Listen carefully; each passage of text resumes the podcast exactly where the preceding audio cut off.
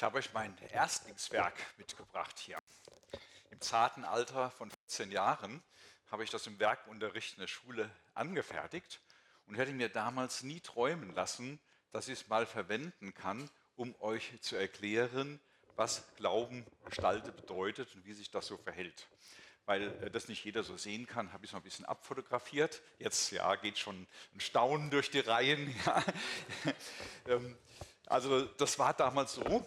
Wir bekamen vom Werklehrer einen Holzklotz und dann haben wir uns dran gemacht. Der war übrigens ein bisschen größer, da ist mir etwas abgebrochen dabei.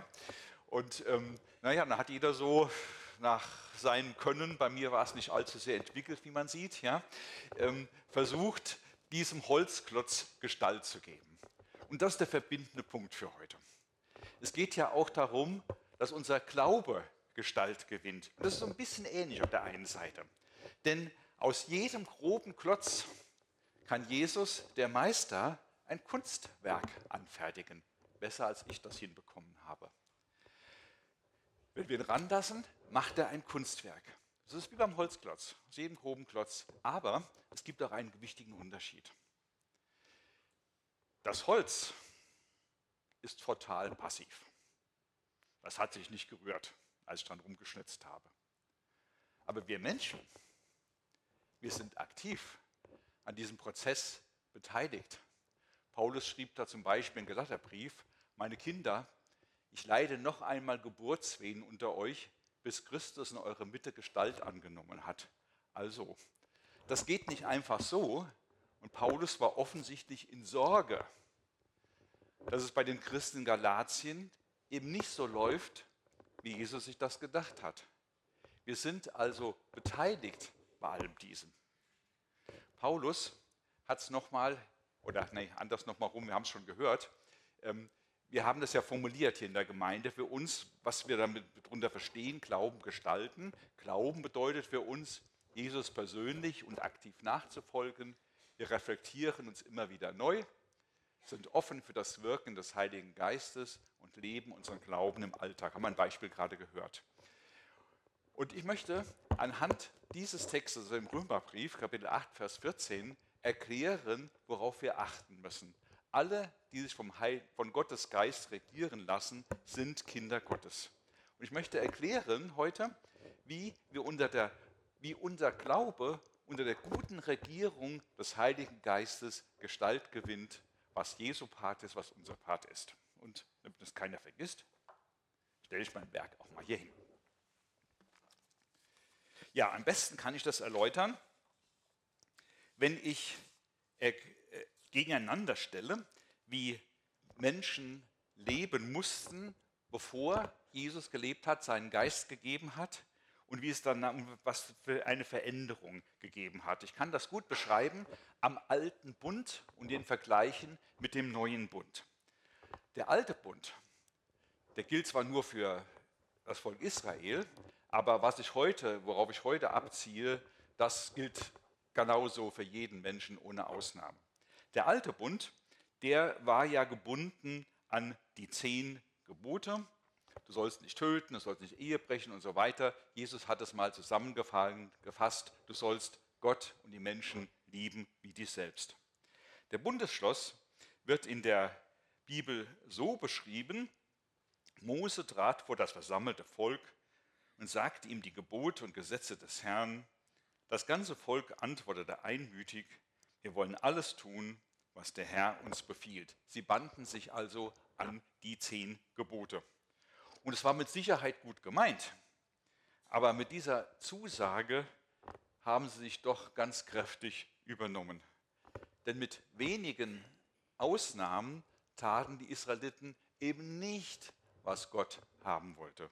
Es scheiterte. Und die Konsequenzen waren übel.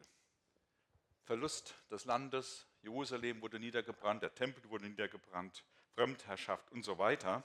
Und das hat damit zu tun, dass was Gott in seinem Gesetz als seinen Willen dokumentiert hat, nicht so eine Empfehlung ist, der man so nach Lust und Laune nachkommen könnte. Wenn man keine Lust hat, lässt man es eben sein und alles ist in Ordnung. Nein, das ist nicht so.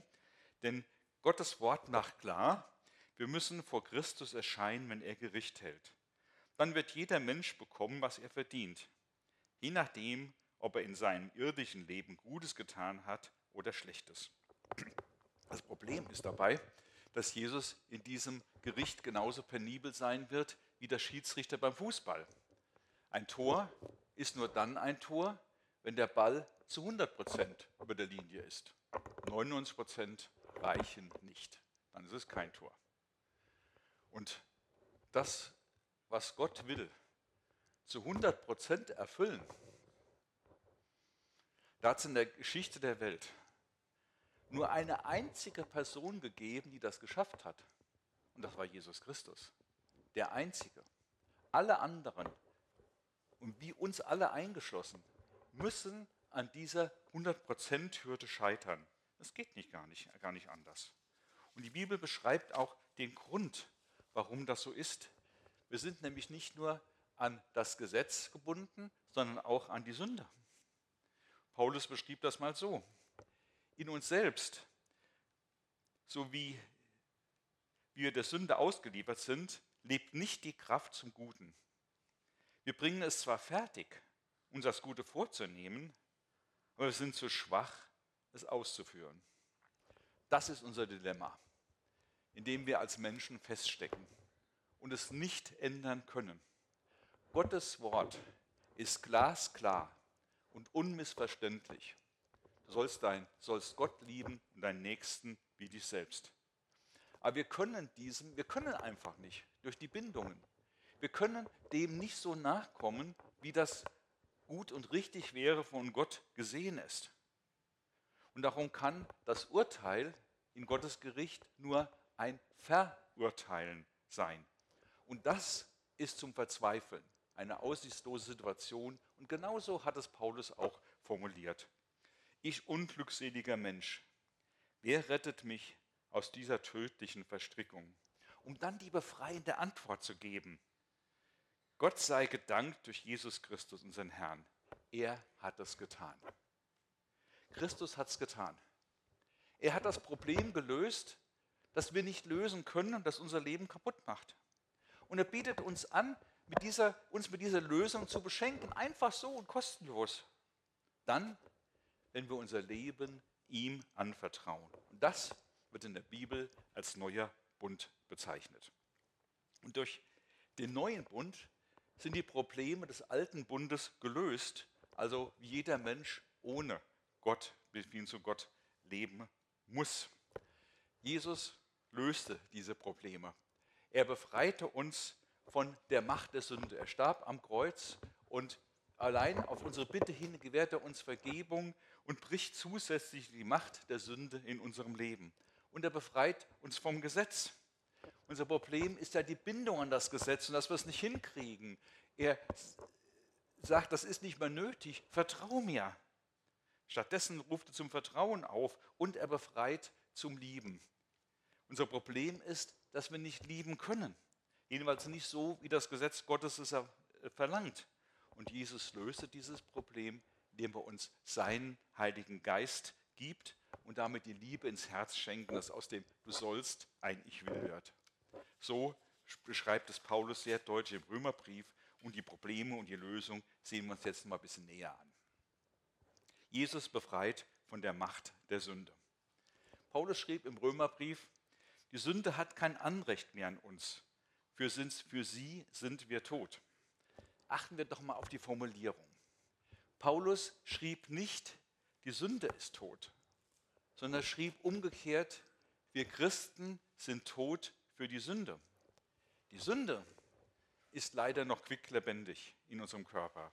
Und Paulus formulierte das so, unser Körper ist ein Leib der Sünde.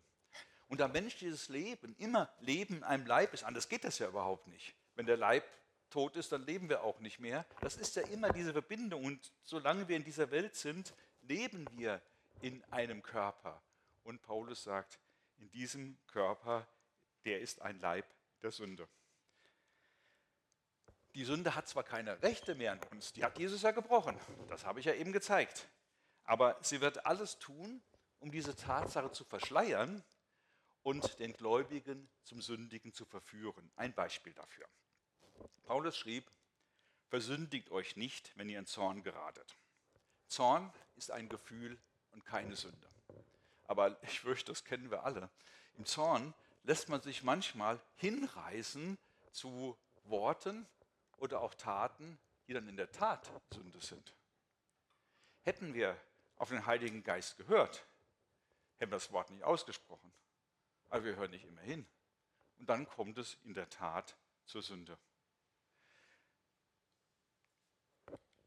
Mit uns Menschen als Kinder Gottes ist es so ähnlich wie den menschlichen Kindern. Wenn sie geboren werden, können sie nichts. Sie können nicht reden, sie können nicht laufen, sie müssen das alles erst lernen. Und genauso und so ähnlich ist das auch mit den Kindern Gottes. Wenn ein Mensch ein Kind Gottes wird, durch ihn den Heiligen Geist empfängt, dann bestellt er sich unter die gute Regierung des Heiligen Geistes. Und er wird darin auch hoffentlich Fortschritte machen. Aber perfekt wird er nicht werden. Er muss es lernen, auf den Heiligen Geist zu hören, wie wir eben auch das Beispiel hier im Gespräch hörten. Hinhören. Und das ist gar nicht immer so einfach, weil unsere Welt so laut ist, weil so viel auf uns einstürmt und weil Gottes Rede und das Reden des Heiligen Geistes in der Regel leise daherkommt. Deswegen ist das gar nicht so einfach, da immer hinzuhören. Wir müssen es lernen. Der Heilige Geist regiert nämlich die Kinder Gottes nicht in der Weise, dass sie nun überall das Gute tun müssten, ob sie wollen oder nicht. Sie können, sind befreit. Wir sind befreit von der Macht der Sünde. Aber wir können noch sündigen. Es fällt in unsere persönliche Verantwortung, wie wir mit der neu gewonnenen Freiheit umgehen. Und darum habe ich für diesen Vers auch, Römer 8, Vers 14, die Übersetzung der Hoffnung für alle gewählt. Zumindest die Älteren unter uns werden noch Luther im Ohr haben. Da heißt es, die der Geist Gottes treibt, die sind Gottes Kinder. Und wenn ich treiben höre oder lese, dann denke ich zum Beispiel an Hefeteig. Ja? Wasser, Mehl rein, Hefe rein und dann, wenn man eine Glasschüssel äh, das Ganze da reingetan hat, dann kann man zusehen, von außen zusehen, wie die Hefe arbeitet und den Teig zur doppelten Größe treibt. Wir brauchen nur zuzugucken. Aber so ist es nicht im Leben im Heiligen Geist, dass der alles allein macht. Nein, er beteiligt uns. Wir können uns vom Heiligen Geist regieren lassen, auf ihn hören, aber wir müssen es nicht. Und dieses Können und Müssen beschreibt den grundsätzlichen Unterschied zwischen Menschen, die entweder mit Gott leben oder die ohne Gott leben. Es gibt nur das, das beides, mit oder ohne Gott. Es gibt nicht so ein Feld dazwischen, wo es so egal wäre oder nicht so ganz klar. Nein, es gibt nur Ja oder Nein. Entweder mit oder ohne Gott. Wir leben nach der biblischen Aussage immer in einer Bindung. Es gibt nicht die absolute Freiheit von uns Menschen, sondern wir leben entweder in der Bindung an Gott oder in der Bindung an die Sünde. Und die Sünde, die versklavt den Menschen. Ob er will oder nicht, er muss. Jesus sagt es einmal so. Er sprach von den Sklaven der Sünde und meinte damit die Menschen, dann wenn sie ohne Gott leben. Und der Sklave muss das tun, was der Herr sagt, ob er will oder ob er nicht will. Aber wenn Paulus hier von den Kindern Gottes spricht, dann ist klar, wir sind keine Sklaven, wir sind Kinder. Und die Kinder müssen nicht das Gute tun, aber sie können es denn sie sind befreit zu der herrlichen Freiheit der Kinder Gottes. Jesus hat uns befreit von der Sünde und er befreit uns auch vom Gesetz. Paulus schrieb, du bist befreit von dem Gesetz, das von der Sünde missbraucht wird und zum Tod führt. Mit dieser Aussage wettert Paulus jetzt nicht gegen das Gesetz. Das Gesetz ist der heilige Wille Gottes. Und die Gebote sind heilig, gerecht und gut. Die Gebote helfen uns, Gottes heiligen Willen besser zu verstehen. Darum ist es auch so sinnvoll, in der Bibel zu lesen, um Gott und seinen Willen besser kennenzulernen. Das ist sehr, sehr wichtig. Problem wird es nur dann, wenn aus dem, was das Wort Gottes sagt, verbindliche Regeln für das christliche Leben formuliert werden, wenn auf die Einhaltung der Regeln gepocht wird und wenn an diesen Regeln gemessen wird, wer jetzt ein guter oder ein schlechter Christ ist. Dann wird es problematisch, weil wir nicht als Christen zuerst auf ein Regelwerk verpflichtet sind, sondern wir sind verpflichtet auf Jesus Christus. Der Schwerpunkt verschiebt sich dann, denn im Kern ist christliches Leben nicht ein Befolgen von Regeln, sondern es geht um die Liebesbeziehung zu Jesus Christus. Und da geht es zuerst um das, was er für uns getan hat und in einem zweiten Schritt darum, was wir für ihn tun. Und das muss man, muss man beachten, sonst wird es schwierig. Denn Jesus befreit von der Macht der Sünde und damit von den Forderungen, die das Gesetz an uns richtet, wir gerecht werden müssten. Und wenn, wenn so Lasten abgenommen werden, wenn Verpflichtungen wegfallen, dann kommt Freude auf. Und darum ist auch Freude der Grundton des christlichen Lebens. Das habe ich euch gesagt, auf dass meine Freude in euch sei und eure Freude vollkommen werde. Freude der Grundton, weil befreit vom Gesetz. Und ein drittes, Jesus befreit zum Lieben. Die Liebe Gottes ist ausgegossen in unsere Herzen durch den Heiligen Geist, der uns gegeben ist. Das ist so ein elementares Grundbedürfnis jedes Menschen. Geliebt werden und andere Menschen lieben. Und wenn dieses Grundbedürfnis nicht befriedigt wird, dann vertrocknen wir wie der Rasen, wenn es wieder einen heißen Sommer gibt. Oder der andere, es gibt auch andere Verhaltensweisen. Menschen stürzen sich ins Vergnügen oder arbeiten, bereiten den nächsten bereiten den Burnout vor, aber glücklich und zufrieden sind sie nicht. Denn es hängt an der Liebe. Und Paulus formuliert das mal so, ich habe keine Liebe, dann bin ich nichts. Und das muss ich mal klar machen. Das, wonach jeder von uns hungert, wonach die Welt hungert, nach der Liebe, die gibt Jesus uns durch seinen Heiligen Geist ins Herz. Einfach so, auf unsere Bitte hin. Und wir wissen natürlich alle, dass in Sachen Liebe noch viel Luft nach oben gibt. Und dass da sicher noch manches zu tun ist. Und das Interessante ist, das war damals, als Paulus den Römerbrief schrieb, auch schon so. Und es wird auch immer so bleiben, solange wir in dieser Welt leben. Wir werden nicht perfekt werden, bei allem Hinhören auf den Heiligen Geist auf das, was er uns rät. Und dann ist die Frage, wie geht man damit um? Und das wird wieder gespiegelt im Aufbau des Römerbriefes. Wie, wenn da noch Luft nach oben ist, wie man da Stück weiterkommt. Das ist nämlich ganz wichtig, das zu beachten. Und darum zeige ich mal, wie der Aufbau des Römerbriefes ist. Wir haben ja so einiges zitiert aus den ersten acht Versen. Da beschrieb Paulus so die Grundlagen des christlichen Lebens, darunter auch die drei großen Freiheiten, wie ich sie eben beschrieben habe. Die Freiheit von der Macht der Sünde, die Freiheit vom Gesetz und die Freiheit zum Lieben. Das ist in den ersten acht Kapiteln. Dann in Kapitel 9 bis 12 geht es um Gottes Weg mit Israel, interessiert heute nicht. Und heute geht es um, äh, dann als Schluss die Kapitel 13 bis 60, 16. Da zieht Paulus die Folgerungen.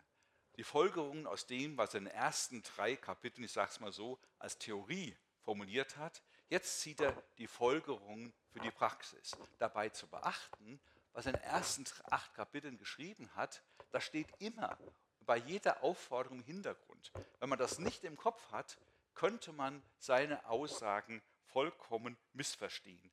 Dann könnte man sie leicht als Appelle verstehen, so im Sinne von, nur reiß dich endlich mal zusammen und dann liebe mal, dann wird das auch schon mit dir. Reiß dich zusammen, Appelle an den Menschen, aber Appelle haben selten was gebracht.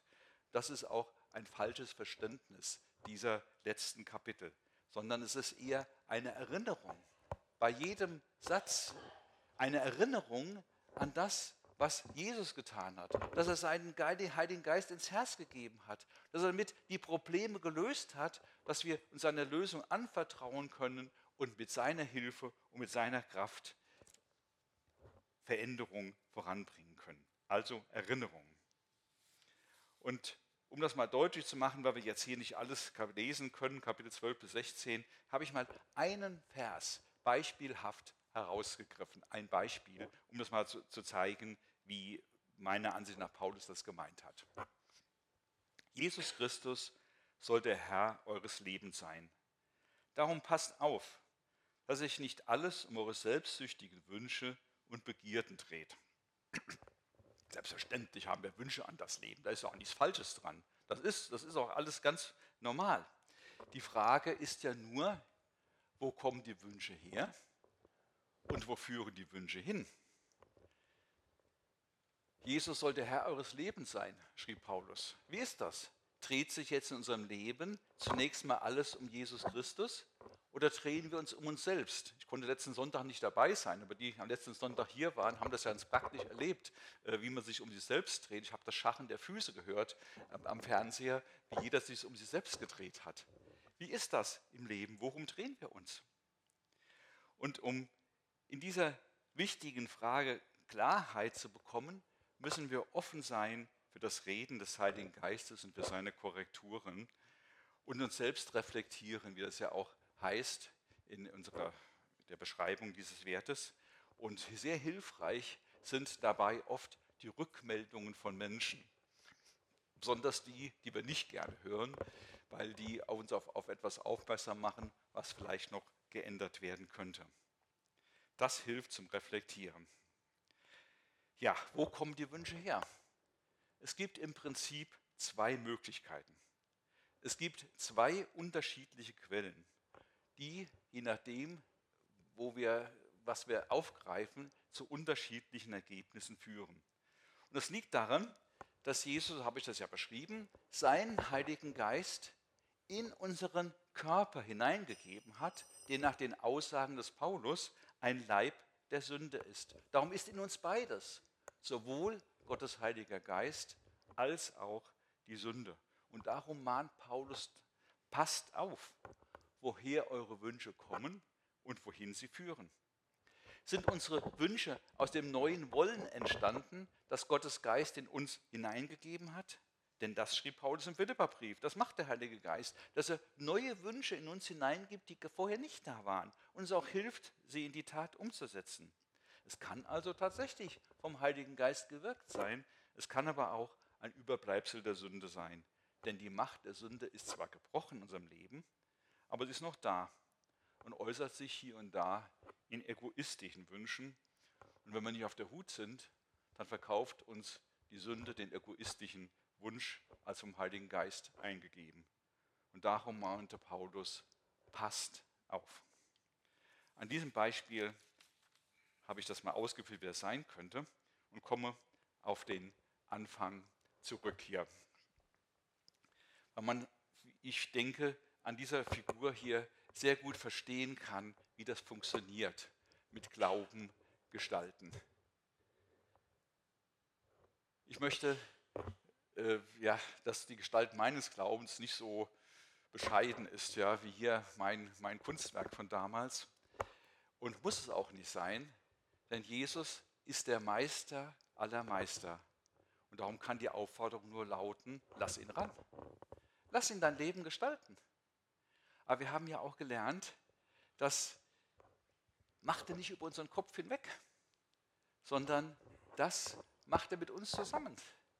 Das soll dann hinterher ein gemeinsames Werk sein, an dem alle ihre Freude haben.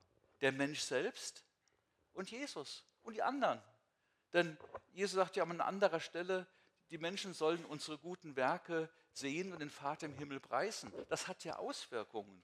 Und das muss ja Auswirkungen haben, denn es kann ja irgendwo nicht sein, wenn Gott seinen Geist in Mensch gibt, in einen Menschen hineingibt und der Heilige Geist möchte sein Leben gestalten unter seiner guten Regierung, dass es alles gleich ist wie Menschen, die ohne Gott leben. Das kann ja irgendwo auch nicht sein. Das darf so auch nicht sein. Und darum ist es so wichtig, dass wir auf Jesus vertrauen, ihn ranlassen, so sage ich das mal, und dann auch mitziehen, denn er macht es nicht über unseren Kopf hinweg. Und das Schöne ist ja, was ich hier gesagt habe, hier, Jesus befreit. Jesus befreit. Er befreit uns zur Liebe. Er gibt uns seinen Heiligen Geist. Er befreit uns von der Sünde. Die Macht der Sünde ist gebrochen. Wir können dem begegnen. Und er befreit uns von der Erfüllung des Gesetzes. Wir kriegen es nicht hin. Was er erwartet, dass wir ihm vertrauen in einer Liebesbeziehung. Und dann ist das alles viel einfacher, etwas für eine Person zu tun, die man liebt, als für jemand anders, den man gar nicht mag. Aber christliches Leben ist vom Kern her eine Liebesbeziehung. Und diese zu leben und dabei wird dann unser Glaube die Gestalt gewinnen, die uns gut tut, die Jesus gefällt und den Menschen hilft. Amen. Und dass das so wird, dafür möchte ich jetzt noch beten und bitte euch dazu aufzustehen.